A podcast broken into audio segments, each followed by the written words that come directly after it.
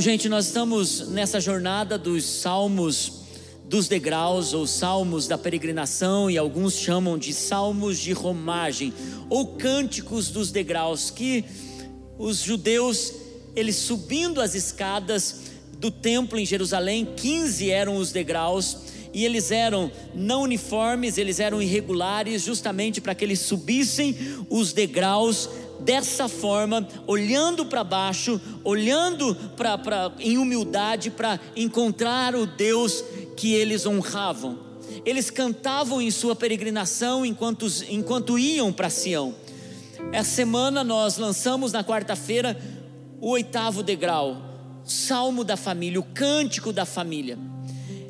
E esse hoje parece ser muito parecido, e alguns até dizem que os dois, 127 e 128, Salmo, ele, ele se une, porque aparentemente eles falam da mesma coisa, eles falam da família, mas o príncipe dos pregadores, Spurgeon, ele fala sobre esse salmo, ele diz que quando o salmista ele entrega para os peregrinos essa canção, é uma canção que pode ser cantada na família, pode ser cantada quando nasce uma criança, pode ser cantada quando você faz um noivado, pode ser cantada quando você faz um casamento. É um salmo que, comparado ao 127, que diz: Se não for o Senhor o construtor da casa, será inútil trabalhar na construção. O salmo 128, ele sobe o tom da narrativa. O salmista está chamando o peregrino, o viajante, nós somos os viajantes, nós somos os peregrinos em direção à nova Jerusalém, nós cantamos isso hoje. O peregrino está olhando para a eternidade enquanto enfrenta os desafios nessa terra, as dores, os lutos, as tristezas, as perdas. Enquanto nós estamos caminhando, deixando um legado, deixando para os nossos uma herança não apenas física, mas uma herança emocional, uma herança espiritual. E quando o salmista, ele diz: se não for o Senhor o construtor da casa, em vão trabalham o que é, o que nela edificam. Se não for o Senhor, aquele que vigia os muros, em vão vigia a sentinela. E você vê um salmo cantado pelo peregrino sobre a família, mas quando chega o Salmo 128, Spurgeon diz assim: ele diz, sobe tanta narrativa que agora, se no Salmo 127 fala como construir a casa, o Salmo 128 fala como você decora essa casa, com a felicidade real da família. Pastora Silvia usou uma expressão aqui dizendo: há uma alegria que só Jesus pode dar, há uma alegria que só o temor por Jesus pode dar. O Salmo 128, o nono degrau, então você está subindo a narrativa, porque muitas vezes nós construímos a casa, muitas vezes nós trabalhamos para deixar herança, eu falei para vocês essa semana nesse vídeo, nós trabalhamos para deixar coisas para os filhos, mas quando na verdade, muitas vezes nós construímos e não decoramos, nós nos importamos com coisas menores, que na verdade deixam memórias, que deixam histórias, que deixam legado, que deixam marcas. E nem sempre uma pessoa gentil, uma pessoa amorosa, é que deixa o principal legado. Às vezes, pessoas que são diretas, que são firmes, mas têm caráter, têm entendimento de Deus, e muitas vezes na nossa linguagem, é somente aqueles que são bonzinhos é que vão deixar uma marca na vida das pessoas, quando na verdade caráter se trabalha com firmeza, não só com melzinho na chupeta. E é por isso que até mesmo as situações mais difíceis do seu passado construíram a sua história, construíram quem você é. até as pancadas da vida, até as coisas mais difíceis que você enfrentou, construíram a sua jornada. E é por isso que o Salmo 128 ele diz: Você construiu, agora adorne. Agora traga para isso beleza. E o nome dessa beleza é felicidade verdadeira, felicidade que apenas Deus dá. Vamos para o Salmo 128. Algumas versões dizem bem-aventurados, outras versões dizem muito felizes, outras versões dizem são felizes de forma extravagante. A NVI diz como é feliz. Porque a mesma expressão aqui é que Jesus usa no Sermão do Monte: bem-aventurado aqueles, ou seja, muito mais que felizes são aqueles. E aqui o salmista está dizendo: bem-aventurado, como é feliz quem teme o Senhor. Existe uma diferença entre medo e temor. O medo é o que o mundo tem de Deus, temor é que os filhos têm de Deus. Escute isso, vou repetir. Temor, medo é o que o mundo tem de Deus.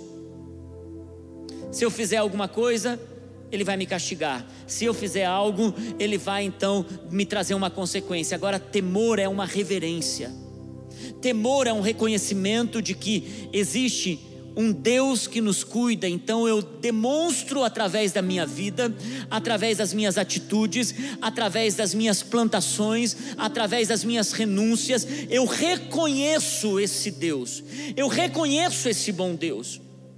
Por isso que um filho não tem medo, ele respeita, ele dá reverência, ele entrega honra. Ele sabe quando o pai chega, existe um ambiente, um ambiente que é amoroso, mas é um ambiente também aonde se tem prestação de contas, aonde a gente não trata de qualquer jeito. Um filho sabe reconhecer isso.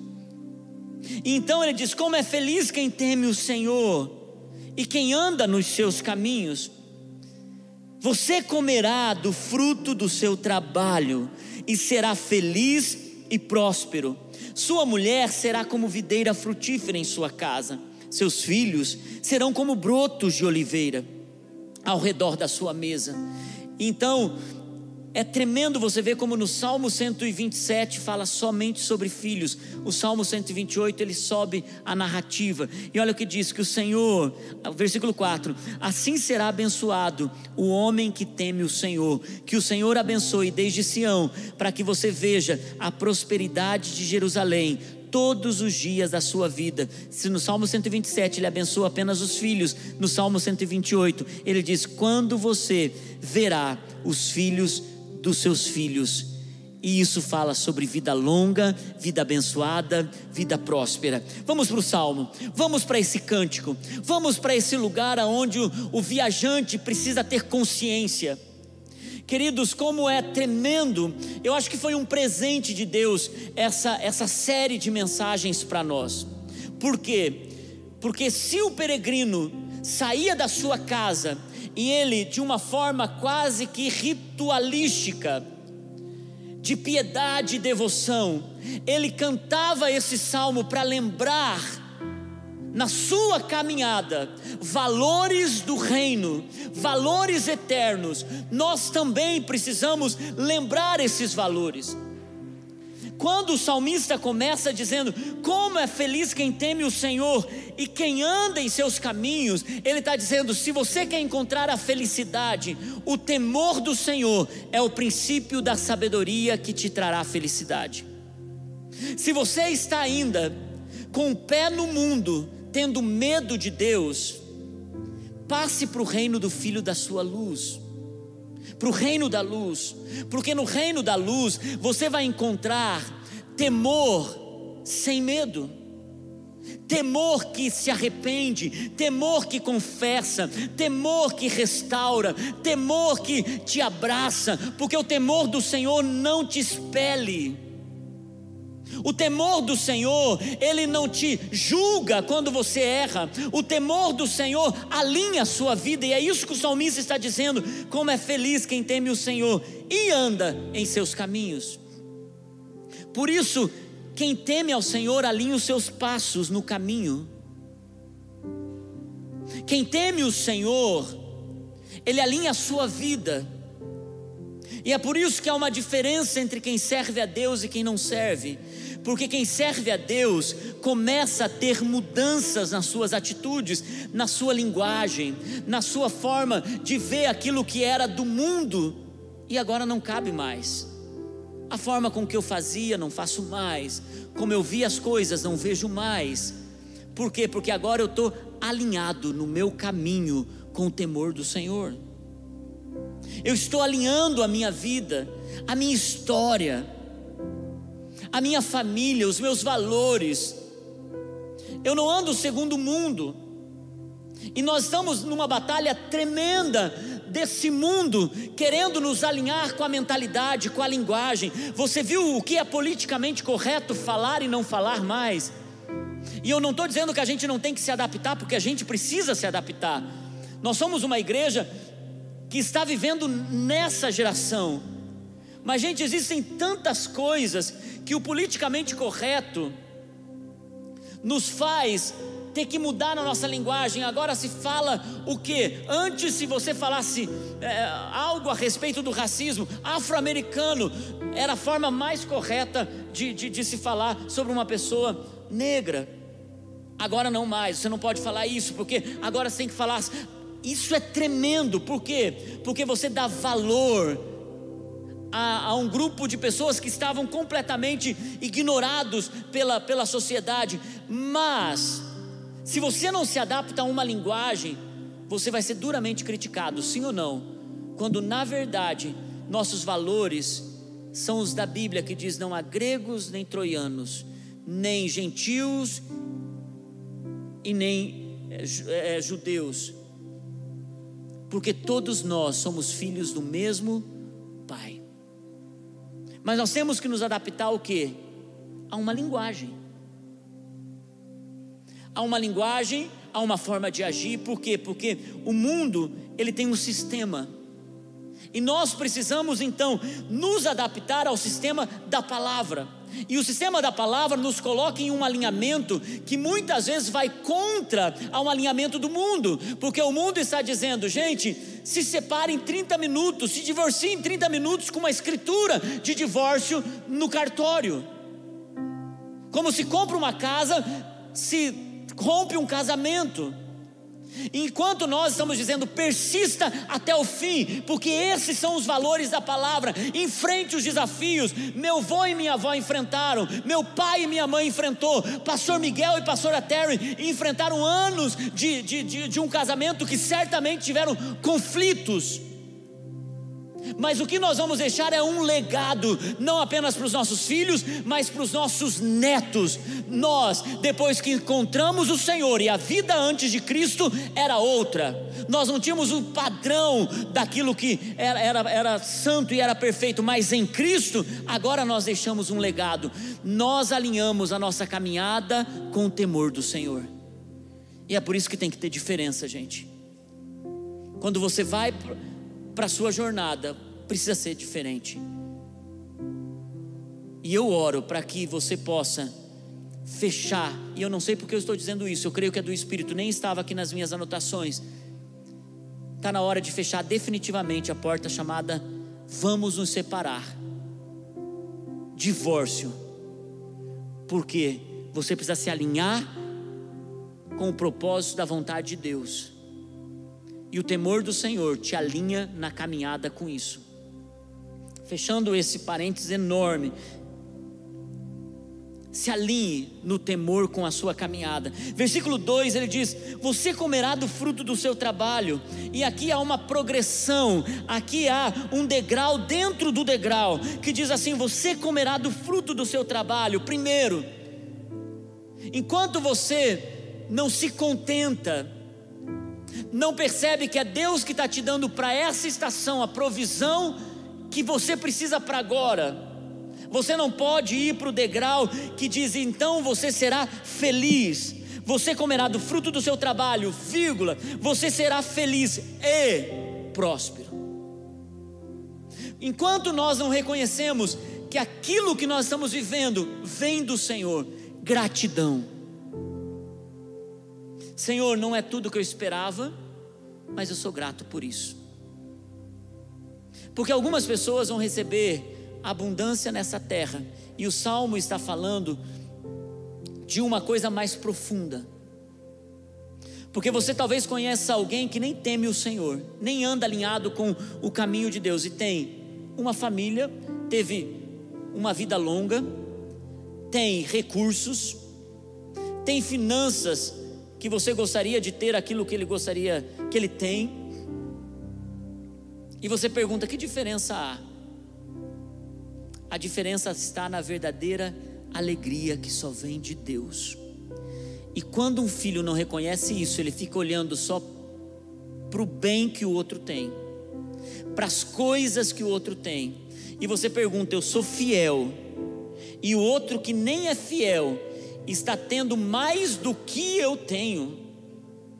Aquilo que você acha que é mais, pode estar tendo uma equação equivocada, pode estar fazendo uma avaliação muito errada porque eu te garanto, por, postar, por pastorear mais de 20 anos e ouvir gente de todo tipo de idade, de todo tipo de problema, chegar e você olha para a vida dele aparentemente pela roupa que ele veste, pelo carro que ele tem, pela casa que ele tem e pelas viagens que ele faz, você pensa a pessoa é feliz.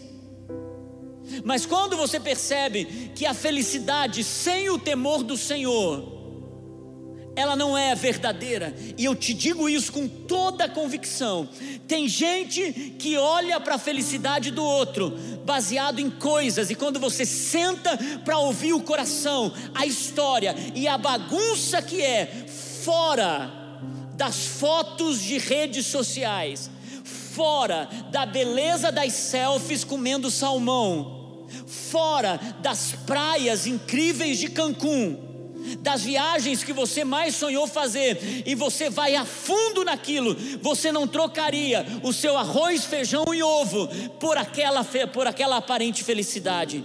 Por quê? Porque se a Bíblia é fiel, ela diz que o temor do Senhor faz a pessoa feliz e quem anda nos seus caminhos. Essa é a verdade. Por isso que o salmista está lembrando o peregrino e é por isso que, como pastor, eu estou lembrando você: não se engane, como filho, como filha. Irmãos, olha para a verdadeira alegria que o fruto do seu trabalho, agora, trabalho duro, trabalho pesado, trabalho que nem é o que você gostaria de fazer para a tua vida toda, e talvez nem é o que você vai fazer, mas nessa hora você comerá do fruto do seu trabalho e você precisa dar gratidão por isso. Porque se você não tem tudo o que você gostaria de ter, você tem o que é necessário para essa hora. Então, ele diz: e você será feliz. Quando nós aprendemos subir esse degrau, dentro do degrau, obrigado, Senhor, você começa a ter contentamento com aquilo você começa a agradecer, você começa a aumentar em felicidade, você diz: Senhor, eu te agradeço e sou feliz porque tudo vem do Senhor. Então você faz como tudo para o Senhor, aguardando que Ele abra as portas que você tem clamado a Ele. Então a palavra prosperidade significa que tudo lhe vá bem. E tem muitas pessoas, irmãos, e eu não vou enganar você, tem muitas pessoas que vão viver uma vida feliz, próspera, com fruto do trabalho pesado, e você não vai ter, talvez, o que o outro tenha. Mas dentro daquilo que você tem, a alegria, a felicidade, tudo lhe vai bem, e você vai dizer: Deus, eu sou tão grato Agora, quando a gente fica de olho no que o outro tem, uma inveja começa a invadir o nosso coração, e decepção com Deus começa a invadir o nosso coração, e sabe o que acontece? Nos tornamos uma pessoa amarga para com quem deveria ter o melhor de nós. Aqueles que estão ao nosso redor. Tem gente que está buscando o que está lá fora sem perceber que está perdendo o que está dentro. Porque ele está tão infeliz com aquilo que ele espera lá de fora, e ele perde o que tem mais valor aqui dentro. gente que de verdade é o que deveria importar para nós. Se você já assistiu o filme A Vida é Bela, quando eles estão no campo de concentração e o pai faz com que o filho não perceba que ele está naquele campo de concentração. Então, ele cria um ambiente como se eles estivessem brincando, fugindo, brincando de esconde-esconde. A comida era, era, era escassa. A outra coisa que eu estava lendo sobre verdadeira felicidade, temor do Senhor, é que os judeus que foram enviados para os campos de Auschwitz, eles viveram o pior que a vida humana poderia experimentar na sua existência: humilhação, medo, terror, vendo seus companheiros indo, sendo mortos na sua frente, eles colocavam um do lado do outro, matavam um, não matavam o outro, matavam um com tiros. Pensa o terror, ausência de comida, de nutrientes. E a história está aí para contar. Nenhum deles, ou pelo menos 99% deles, deixou de acreditar no seu Deus depois que saíram do campo de concentração. Passando o pior, não tirou a sua fé. Você sabe, irmãos, quando nós estamos carregando um legado, quando tudo nos vai bem, e a prosperidade é isso, não é um valor externo, é um valor interno. E a gente pode ir muito bem com aquilo que nós temos, feliz com aquilo que nós temos. Então, aqui, quando chega no versículo 3, você precisa entender que a Bíblia foi escrita numa cultura da Palestina, do Oriente Antigo, de pessoas que não tinham o que nós temos hoje. Não é uma cultura onde a mulher trabalha, não era uma cultura onde a mulher tinha empoderamento, era outro tipo de cultura, e a gente precisa então entender isso. E ele diz assim: ó, sua mulher será como videira frutífera em sua casa. Ele dá o exemplo de duas árvores que eram as mais queridas de Israel, e seus filhos serão como brotos de oliveira. A figueira, a, a videira, ela, ela dava o vinho, a figueira dava o azeite. E ele está dizendo: olha, a felicidade do homem, ela, ele se resume numa coisa, porque era uma cultura palestina. Então eles cantavam isso junto com sua família, indo para Jerusalém, eles diziam: Eu sou feliz, porque eu tenho a minha esposa, e ela é vinho para mim, ela é alegria para mim, porque é isso que significa o vinho na Bíblia, ela é alegria para mim. E ele então continua dizendo: e os filhos são como brotos de oliveira. Ele está dizendo, mesmo quando eu morrer, porque Jó fala isso, né? O ramo, meu, o tronco, ainda que esteja morto, pelo, pelo poder das águas, vai brotar. Porque a oliveira tinha uma coisa, parecia que ela estava morta. E de repente ela poderia ficar 30 anos assim. E de repente um brotinho aparecia e demonstrava que ela, na sua essência, estava viva, só esperando as estações para poder brotar. Então ele está tá dizendo: olha, quando ficar muito velho, eu sei que os meus filhos brotarão e serão fruto para a minha vida e havia uma alegria, porque no salmo anterior, eu falei para vocês isso no salmo anterior, porque a alegria do pai era chegar com seus doze filhos nas portas da cidade, dizendo: Ei, alguém, eu quero tratar desse assunto, estão aqui os meus filhos para poder tratar desse assunto. Hoje, na nossa cultura, os casais, muitas pessoas nem querem casar, outros que casam querem ter no máximo dois filhos. Quem tem mais de dois filhos aqui? Olha só, quem tem dois filhos? Quase 90% da turma. Quem tem apenas um filho? Quem vai querer ter mais de um filho dos que tem mais um, tem um filho apenas? Só dá para contar no dedo. E algumas pessoas se perguntando: será?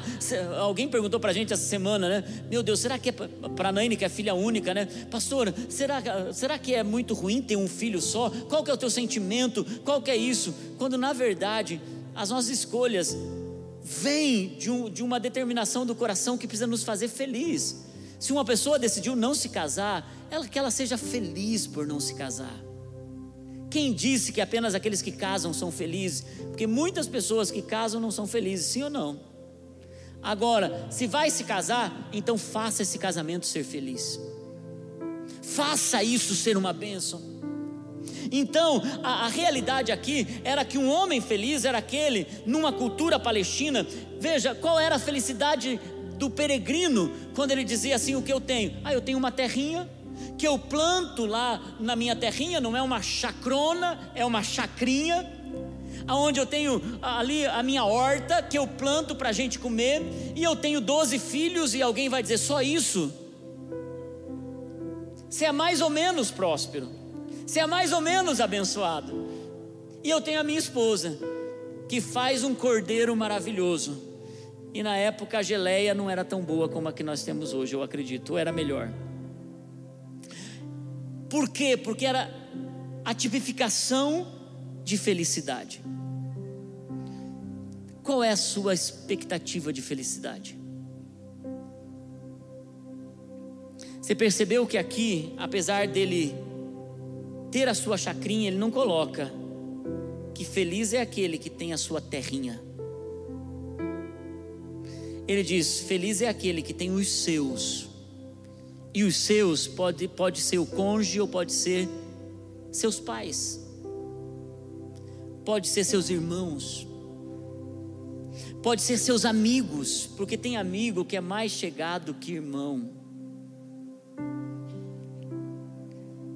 Aqui ele está dizendo: feliz são aqueles que na verdade têm ao redor da sua mesa comunhão e relacionamento. E ele diz: ao redor da sua mesa. No versículo 4 ele diz: Assim será abençoado o homem que teme o Senhor. É dessa forma, é tendo a verdadeira felicidade. E eu estou indo para o final, no versículo 5 e versículo 6 ele diz: Que o Senhor, veja, que até agora ele está fazendo ah, uma afirmação: Sua mulher, é, você será abençoado mas agora no versículo 5, ele, dá, ele ah, traz uma linguagem diferente. Ele diz: sobre a sua vida, que o Senhor o abençoe desde Sião, para que você veja a prosperidade de Jerusalém. Ele está dizendo: gente, existe uma felicidade que é coletiva. E é tão importante você olhar para a casa de Deus. E ele diz aqui, ó, todos os dias da sua vida. Semana passada, no momento das ofertas, eu disse algo. Eu disse, irmãos, que vocês possam ter saúde prosperidade, para que vocês possam ver sua geração servindo na casa de Deus. Que vocês venham para o culto e cheguem no final do culto e um neto diga: vovó, hoje vocês vão comer lá em casa.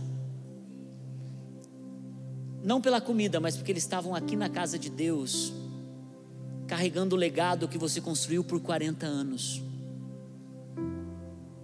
A minha oração é que você chegue aos 70, 80, 90 anos, vendo sua geração conhecendo a Deus. Por isso é todos os, está dizendo, todos os dias da nossa vida.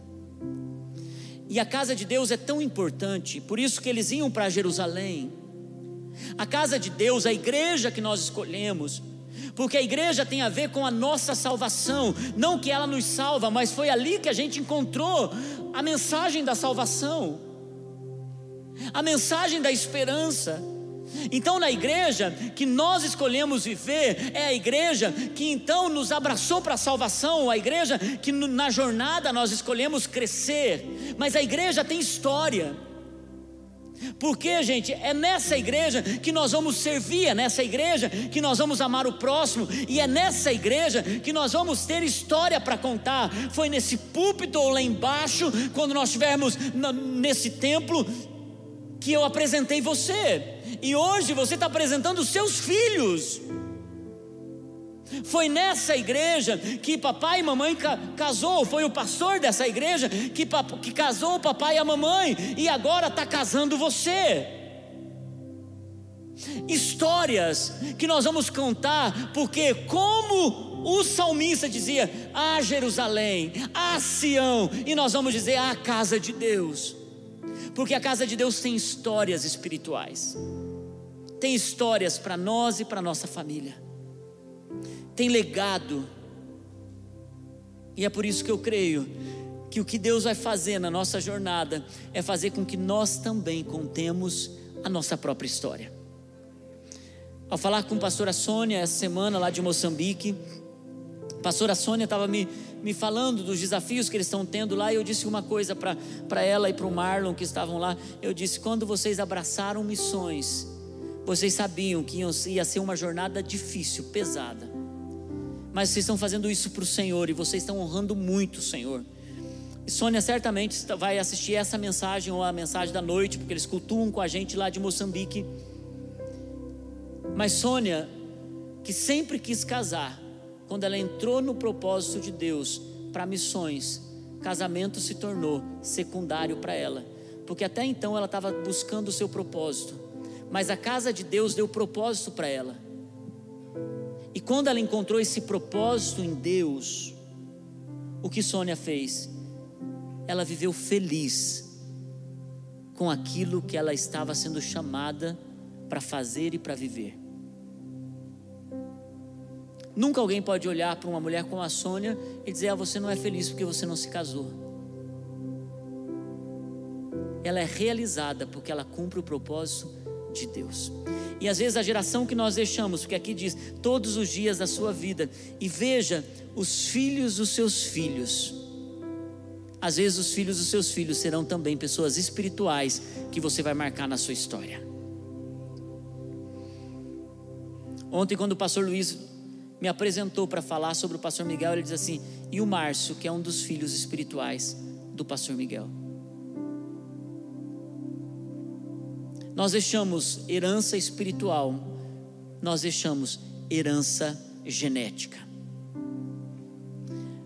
É claro que aqui o salmista está falando sobre os filhos e netos.